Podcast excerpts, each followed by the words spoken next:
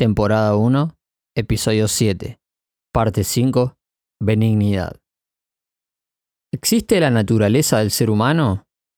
Dicho en otras palabras, ¿el hombre es bueno o malo? Aristóteles decía que el hombre es un animal racional. El hombre comparte los rasgos con cualquier animal, pero lo diferencia su pensamiento. Lo distingue de forma binaria, blanco o negro. Una forma que puede ser útil según qué casos, pero resulta muy limitada para dar cuenta de la realidad, y más de la compleja realidad del ser humano. No puede definir si es bueno o malo. Hobbes o Hobbes, los hombres estamos como lanzados a la satisfacción de los deseos, como si fuésemos lobos hambrientos. El ser humano es agresivo y egoísta. En el estado de la civilización depende de una guerra de todos contra todos. Si tenés una manzana y yo la quiero, te la voy a quitar. No hay ley ni límites. Si debería matarte para obtenerla, lo haré. Maquiavelo sostiene que el fin justifica los medios. Algo así como si el objetivo final es importante, cualquier medio para lograrlo es válido. Marx dice que el hombre es alienado. La alienación es un estado por el cual los factores de poder que hay en toda sociedad hacen todo lo posible para que el sometido naturalice su condición de alienado. Un poquito más sencillo, es decir, podemos decir que la principal causante del egoísmo humano no es su naturaleza, sino más bien la sociedad capitalista. Esta sociedad que supuestamente premia a los que se esfuerzan y castiga con dureza a los que no, lo único que hace es crear cada vez más desigualdades y hace mucho más difícil la igualdad de oportunidades, provocando de esta manera el odio y el resentimiento de aquellos que menos tienen y la avaricia de aquellos que más tienen, que hacen lo que pueden para preservar sus privilegios. Rousseau dice que el hombre es bueno por naturaleza, todo lo contrario a los pensamientos dirigidos por Marx. ¿Y qué es la sociedad la que lo corrompe? establece el principio de esta sociedad cuando a un hombre se le ocurrió cercar un terreno y decir que era suyo. Establece pues que el afán de poseer propiedades privadas y de limitar las posesiones de cada uno son elementos claves en la degeneración del hombre en un ser egoísta. O sea que, en otras palabras, dice que el hombre en realidad nace bueno, pero al empezar a tener sus propias cosas se hace egoísta. De otra manera, Freud dice que el ser humano está dirigido por dos instintos básicos, eros y tánatos, amor y muerte u odio. Lo que hacemos estaría determinado o motivado por cualquiera de los dos instintos. Él precisa que necesitamos ambos. ¿En serio? ¿Por qué iba a necesitar el odio o destruir? Es que él dice que es para construir. Se necesita una destrucción constructiva en términos sociales, incluso individuales. Un artista destruye un prejuicio cuando crea una obra, así como una nueva teoría destruye otra. Pero sin ponernos tan abstractos, cuando comemos también estamos destruyendo. La violencia es una parte constitutiva de la naturaleza humana, fundamental para defendernos y seguir viviendo. Pero déjame decirte que en el reino de los cielos es muy diferente.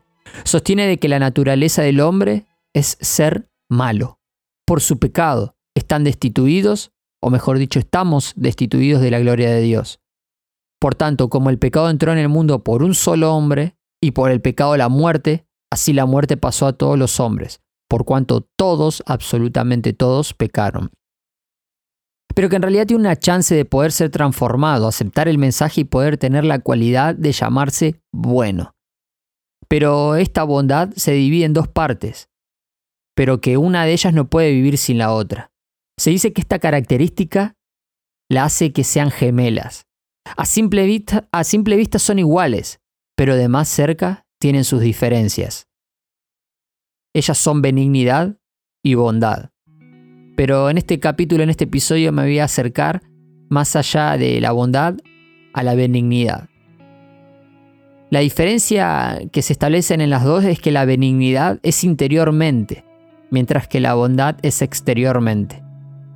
No podemos ser benignos sin ser bondadosos, aunque sí podemos ser bondadosos sin ser benignos. La palabra benignidad del griego es crestotes o crestotes, que significa excelencia moral o de carácter, y que tiene que ver con el sentir interior de hacer el bien o lo que es bueno, y es producido por el Espíritu Santo, no por nosotros mismos. Romanos capítulo 7 versículo 18 nos dice, y yo sé que en mí, esto es, en mi carne, no mora el bien, porque el querer está en mí, pero no el hacerlo. La benignidad es el sentir, la bondad es el hacer.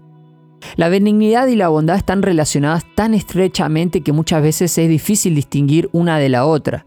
Una persona si realmente es benigna, por consecuencia será bondadosa.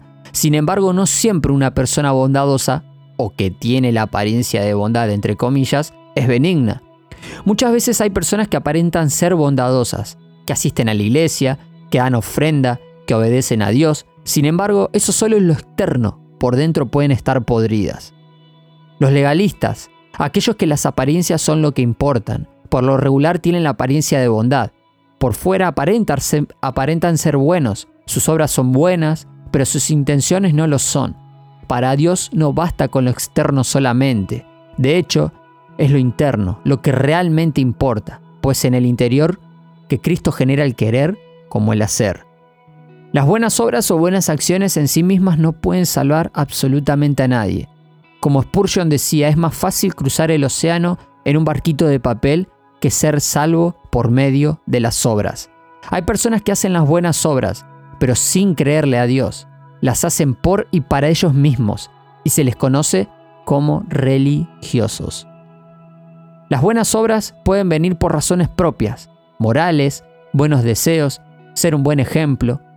Vemos un montón de personas que ni siquiera, ni siquiera creen en Dios y asisten a eventos, destinan de sus fondos, de su dinero, de sus mansiones, de todo lo que ellos tienen, para quizás calmar la conciencia. No digo que esto sea absolutamente malo, pero no tiene nada que ver con lo que Dios quiere para nosotros.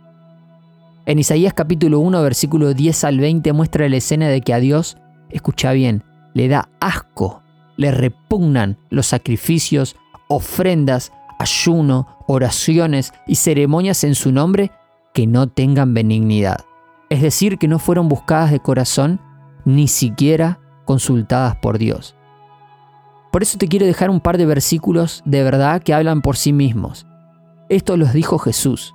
Se tomó mucho tiempo en poder hablar con ellos y más que nada Juan fue un admirador de lo que decía Cristo mismo en la tierra, Jesús mismo en la tierra, y él lo pudo inclusive mostrar con su propia vida. Juan capítulo 5 versículo 19 dice, el, el, Hijo no puede hacer nada por su cuenta, sino lo que ve hacer al Padre, porque todo lo que hace el Padre, eso también hace el Hijo de igual manera. Juan capítulo 5 versículo 30, yo no puedo hacer nada por iniciativa mía, como oigo, juzgo, y mi juicio justo, porque no busco mi voluntad, sino la voluntad del que me envió. Juan capítulo 6 versículo 38, porque he descendido del cielo, no para hacer mi voluntad, sino la voluntad del que me envió. Juan capítulo 12, versículo 49, porque yo no he hablado por mi propia cuenta, sino que el Padre mismo que me ha enviado me ha dado mandamientos sobre lo que he de decir y lo que he de hablar. Juan capítulo 12, versículo 50, y sé que su mandamiento es vida eterna. Por eso lo que hablo lo hablo tal como el Padre me lo ha dicho. Juan capítulo 14, versículo 10. ¿No cree que yo estoy en el Padre y el Padre en mí? Las palabras que yo les digo, no, las hablo por mi propia cuenta, sino que el Padre que mora en mí es el que hace las obras. Y al finalizar su plan perfecto, en Mateo capítulo 26, versículo 39, Padre mío, si es posible que pase de mí esta copa, pero no sea como yo quiero, sino como tú quieras. Ambas características, la benignidad y la bondad, derivan del amor, al igual que la paciencia, como vimos en unos episodios anteriores. Hay quienes dicen que la paciencia es el amor sufrido, la benignidad es el amor que se compadece y la bondad es el amor activo que se encuentra trabajando. Por consecuencia, la benignidad y la bondad también son una decisión. Una vez que Dios pone en nosotros el deseo de obrar bien, de hacer lo que es bueno a sus ojos, una vez que pone en nosotros el amor compasivo, en Cristo tomamos la decisión de llevarlo a cabo. Y si ahora me doy cuenta de que no tuve o no tengo benignidad en mi vida, ¿qué hago? Es una muy buena pregunta. y hay una solución para los que son hijos de Dios. Primera Corintios capítulo 2 versículo 16 dice, porque ¿quién conoció la, la mente del Señor? ¿Quién la instruirá? Mas nosotros tenemos la mente de Cristo. Cuando el apóstol Pablo dice que tenemos la mente de Cristo, se refiere a que ya no son más nuestros deseos, nuestras ideas, nuestros pensamientos. Todos son generados por Cristo que vive en nosotros. Dicho de otra forma, la renovación de nuestra mente. Cuando se empieza a renovar mi entendimiento es cuando empiezan a venir los cambios en mi vida, en todos los aspectos. Es cuando mi familia, mis amigos, mis vecinos y todos los que me rodean comienzan a ver el fruto en mi vida, comienzan a ver la acción en nosotros. Es cuando de verdad comienzo a ser un discípulo y por ello la gente comienza a reconocerme como un verdadero cristiano. Pero, ¿cómo renovamos nuestra mente? Yo encuentro dos formas que son leer y estudiar la palabra y además siendo discipulado. Cuando nuestra vieja mentalidad se vaya diluyendo, poco a poco iremos notando la presencia de esos buenos deseos de parte de Cristo en nuestro ser, de la misma manera que Cristo mostró benignidad y bondad a los demás cuando estuvo en su ministerio terrenal. Nosotros lo vamos a ir mostrando como una expresión de su vida. Vamos a ver cómo la lectura, el estudio, cómo cada parte que vayamos estudiando y leyendo y busquemos el ser como Cristo, eso nos va a impactar aún más. Cómo Él tenía una cercanía, una intimidad con el Padre para que conozca su corazón y para que todos esos pensamientos que pueden haber sido de verdad buenos, que pueden ayudar a las personas, se pueden convertir en algo que los pueda destruir. Cómo la obra del Espíritu Santo se puede convertir en un evento. Cómo lo que Dios quiere para la vida de los demás puede ser un tropiezo cómo eso puede ser o levantar mi propio orgullo y ver a las demás personas no compadeciéndonos, sino teniéndole lástimas.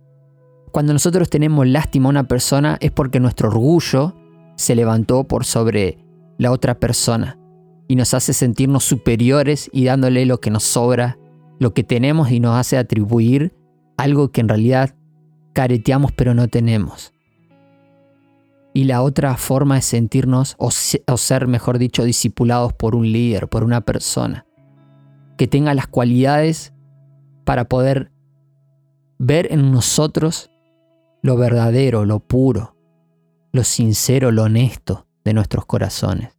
Qué gran desafío es poder ser delimitados por nuestra mente y nuestros corazones.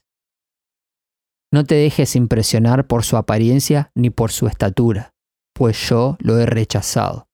La gente se fija en las apariencias, pero yo me fijo en el corazón.